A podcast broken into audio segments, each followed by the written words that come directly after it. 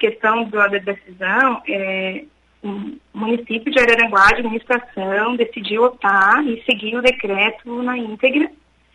É, mas, assim, só reforçar que o decreto ele não libera 100% o uso das máscaras. Ele coloca, né, fica sob responsabilidade dos pais ou do responsável.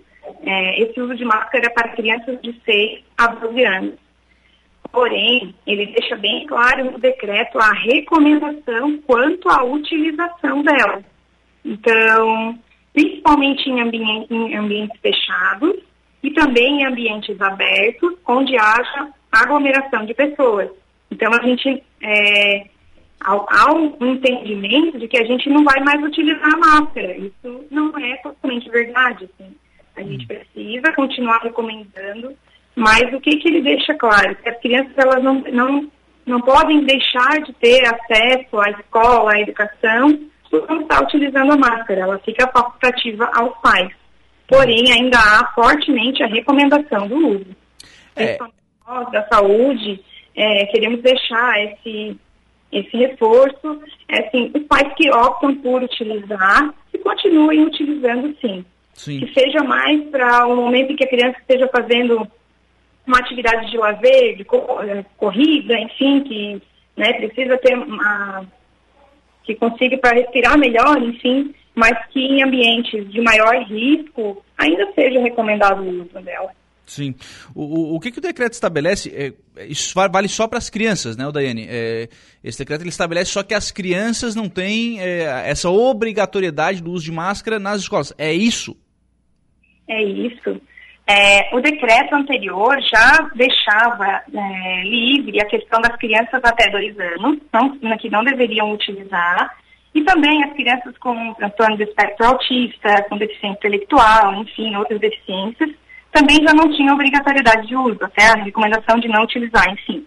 E essa nova, né, a nova, novo, novo artigo, ele deixa facultativo aos pais. As crianças é, de 2 a 5 anos, o uso de máscara é recomendado, só que sob a supervisão de um adulto.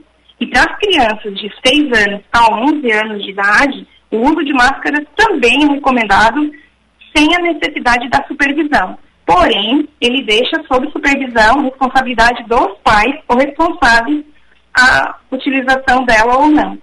É. Mas, assim, eu quero reforçar que ele também deixa lá a recomendação de uso, ele só não, ele só não torna mais obrigatório. É Sim. É isso. É, é, que na verdade o que que acontece, né? O que o que que, o que, que, associa, o que, que parece, né? Com o que, que a gente interpreta desse, desse decreto é de que como não há obrigatoriedade, mas há recomendação e eu imagino vocês da saúde, inclusive, né? Pô, é, não tem o, não tem, não tem mais a obrigatoriedade, mas tem a recomendação. Então, por que, que não mantém a obrigatoriedade, né? Para realmente para forçar a utilização das máscaras, para é, manter a utilização das máscaras, porque daqui a pouco a criança não precisa mais usar, mas o adulto tem que usar. Vai num lugar não tem máscara, não tem que usar máscara. Vai no outro lugar tem que usar máscara. Fica difícil essa interpretação, né? Se, se a regra fosse uma só para todo mundo, seria mais fácil para entender, né? É que o que o governo do estado quer deixar claro, né, é que a criança ela não pode ser barrada, não pode deixar de ter acesso à escola por não ter máscara. É nesse sentido. Mas a criança que puder continuar utilizando, é, é uma, ainda fica recomendação. É uhum. É, assim, ali no decreto está bem claro que acima de 12 anos ainda é obrigatório o uso da máscara. Sim. Mas aí a criança com 12 anos é, não, não vai acessar a escola com, sem máscara. É. Aí sim, a obrigatoriedade da máscara ainda existe, ela precisa estar, tá, estar utilizando para poder entrar nos ambientes. Fica facultativo apenas de 6 até 12 anos. É, é, São, são essas questões, né, que às vezes são difíceis de, é, de entender, porque até uma idade pode uma coisa, a partir de outra idade pode outra. É nesse sentido que se fala, né, que se fosse uma regra única, todo mundo teria que seguir, né? Isso. Mas é, o, decreto deixa essa possibilidade e a gente faz a interpretação. Qual é a nossa a discussão e a, a nossa recomendação? É que os pais ainda, se puderem, e seja uma opção, uma possibilidade, que recomendem o uso. Uhum. Mas, assim, obrigatório, ele não tem mais a sua obrigatoriedade. Claro. O, e aí o município decidiu por seguir o decreto do Estado. O município não vai editar um decreto é, estabelecendo essa obrigatoriedade também. Isso. O município decidiu seguir o decreto estadual na íntegra. Sim. Ou seja, aqui em Araranguá. Que, aliás, essa é inclusive uma pergunta que eu tenho aqui do, do Emerson Rocha, né? É, bom dia, Lucas. Uma pergunta quanto aos CIs, às creches. É, será ainda necessário o uso de máscaras? É, é isso que você está explicando, né, Daí? Nesses casos, as crianças não terão que usar, não serão obrigadas a usar máscara. Isso. Ali deixa claro que fica sob responsabilidade dos pais a questão da obrigatoriedade, mas ao mesmo tempo deixa a recomendação de uso. Sim. É bem claro isso. Sim. O, a possibilidade, não sei se vocês chegaram a tratar na reunião sobre isso, né, de a possibilidade de é, o, as escolas, as, as, creches, enfim, de, de terem essa, a disponibilidade dessas máscaras para as crianças dentro do seu ambiente.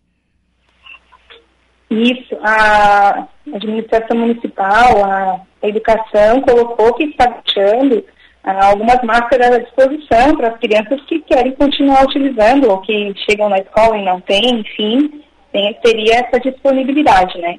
Uhum. Então tem, existe essa possibilidade de, eh, de a própria escola ter essas máscaras à disposição?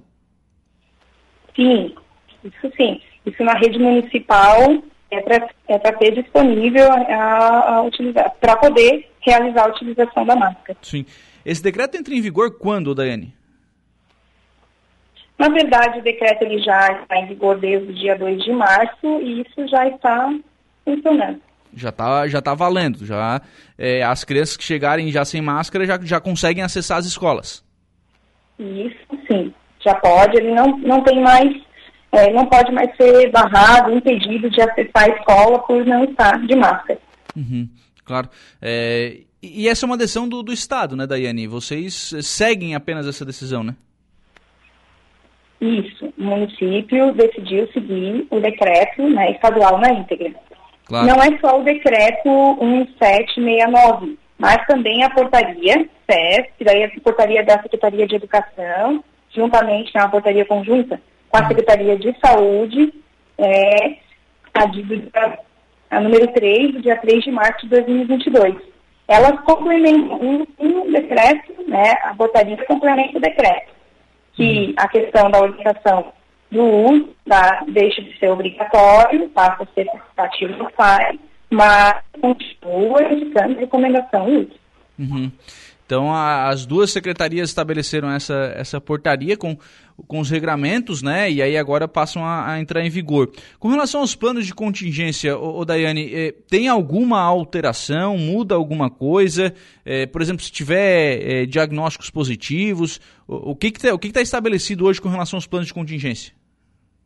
A gente tem que lembrar que esse decreto ele não é o único exclusivo, a gente só segue apenas ele.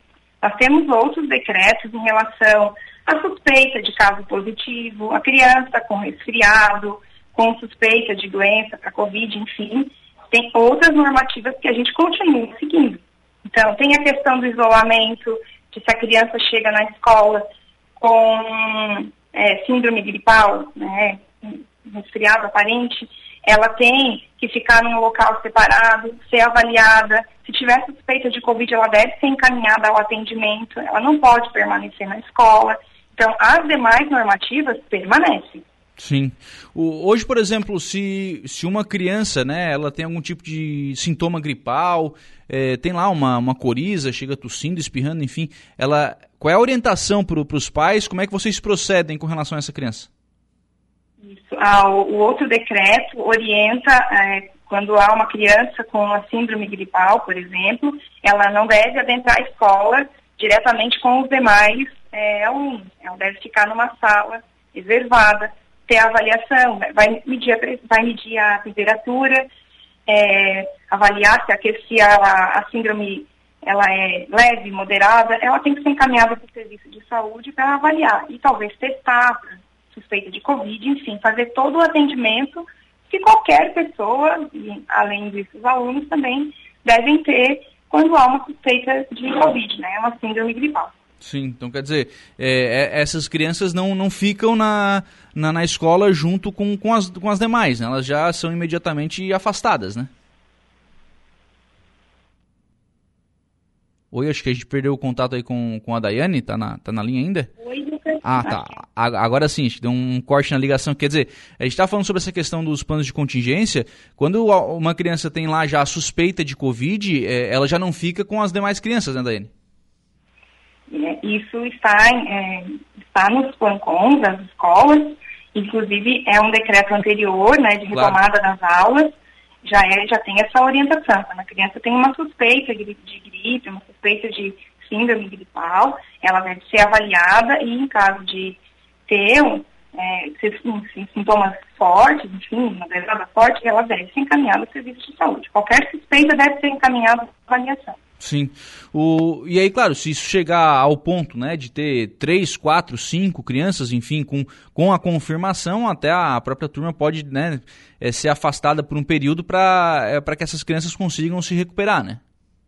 Exato, é isso mesmo. Se né? houver mais de um caso na mesma turma, se houver é, a partir de dois casos, a gente já interpreta né, uma contaminação, aí pode até ter o, o, período de suspensão da aula naquele momento e depois retomado, né? Uhum.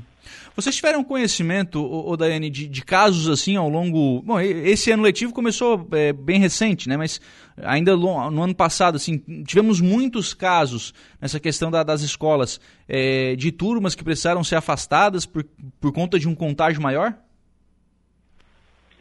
É, houveram algumas situações, sim é, a orientação principal é evitar que a turma seja afastada, só, só em, em casos mais extremos. Geralmente vai afastando o aluno individual quando, conforme vai apresentando os sintomas.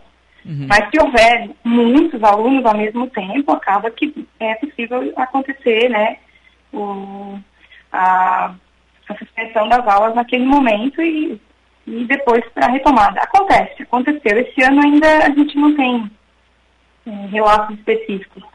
A orientação principal não é a, primeir, a primeira ação, tá, Lucas? A primeira uhum. ação é individualmente é, buscar a avaliação, né, se a pessoa tem ou não Covid, é fazer o atendimento individual. Sim. Quer dizer, antes de, antes de parar a, a turma inteira, vai lá na criança individualmente e vê se consegue só afastar aquele caso, né? A recomendação é atendimento individual, inicialmente. Claro, claro. Até para evitar também que as turmas fiquem parando todo o tempo, né? Senão fica bem, bem complicado para a educação também, né? Isso mesmo. Quem não tem, não apresenta sintomas, a orientação é permanecer né, com a atividade. Obrigado, viu, Daiane, pela participação aqui no, no programa. Um abraço, tenha um bom dia. Obrigada, obrigada pelo espaço e tenha um bom dia também.